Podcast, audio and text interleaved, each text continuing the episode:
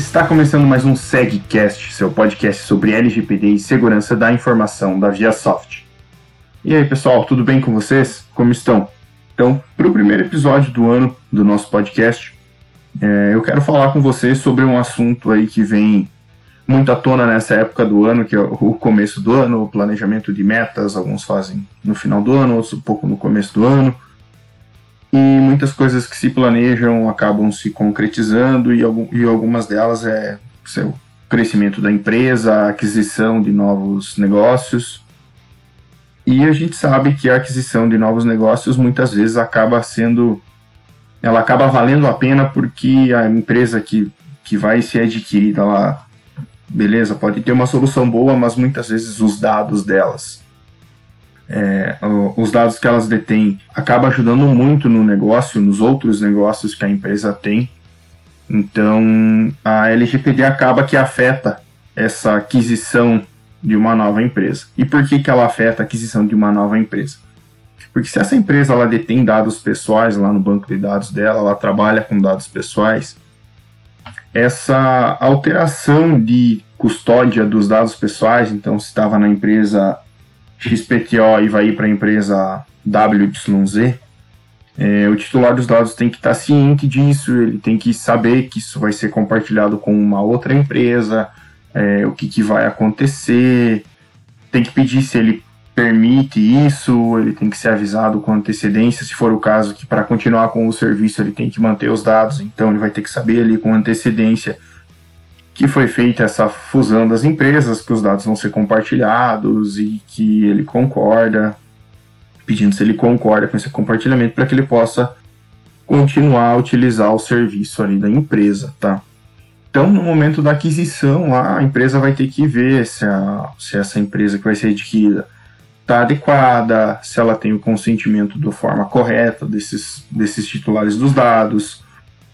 se ela tem a questão da proteção de dados, se ela faz a verificação da, se ela coleta só os dados que são necessários ou ela coleta dados a mais que ela não precisaria ter, se ela faz é, os testes de segurança que ela deveria fazer para garantir a segurança, se ela tem todos os mecanismos necessários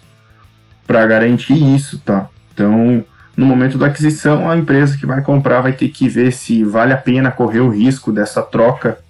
é, qual é, qual é realmente o risco disso, fazer uma análise de riscos ali sobre essa questão, sobre essa mudança de, de custódia dos dados, é muito importante para avaliar também se vale a pena comprar aquela empresa, talvez correr o risco de levar alguma sanção da NPD, que está aí agora para agosto desse ano. Então faltam sete meses para a gente ter uma, uma sanção da NPD valendo aí para as empresas que não cumprirem com as suas obrigações. E até para trazer um caso para vocês disso sobre, sobre essa preocupação com a LGPD que as, que as empresas estão tendo. Então, não sei se vocês conhecem, mas tem um, um seriado aí, um, um programa de TV que é o Shark Tank, que o pessoal vai lá, apresenta as ideias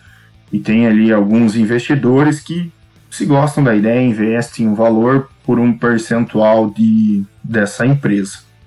Então, no, em, em, um dos últimos episódios ali, é, foi apresentada uma ideia de um robô que ele andava pela rua, pelos, é, pelo supermercado, pela loja, pelo estabelecimento ali que, foi, que ele foi contratado. É, e ele coletava informações pessoais da pessoa é, e em troca disso, ela, ele dava uma amostra de um produto. Então, conforme a pessoa ia dando os dados pessoais, ela ia dando os produtos e armazenando isso aí, criando é, dashboards conforme o, o, conforme as informações que coletava e o produto que ele dava. Então, ele relacionava ali o que, que determinada pessoa pegou e o que, que ela ganhou em troca e qual foi o interesse e tudo mais. E uma das perguntas dos investidores foi realmente essa se eles poderiam fazer isso, porque coletava dados extremamente pessoais e até sensíveis ali dessas pessoas em troca dos produtos. Porque se você for ver o pessoal que faz essa, esse trabalho dentro das lojas de dar uma amostra do produto, ele simplesmente te entrega, pede se você quer, ele não coleta teu nome, tua altura, teu peso, é, o que, que você gosta, o que, que você não gosta, ele simplesmente te entrega. E você pega ali e vai embora. E esse robô ele acabava coletando essas informações, armazenando para dar em troca um produto.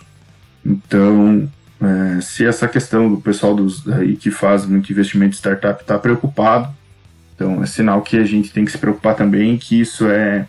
é algo muito importante. Então eles perguntaram, o, o, o apresentador da startup foi lá, falou que eles coletavam dados pessoais, que já tinha um jurídico falando disso, que estava tudo certo e tudo mais. É, então eles acabaram investindo nessa, nessa startup, mas com a condicionante de que ela apresente é, todas as todas as ali toda, todos os, os documentos, as,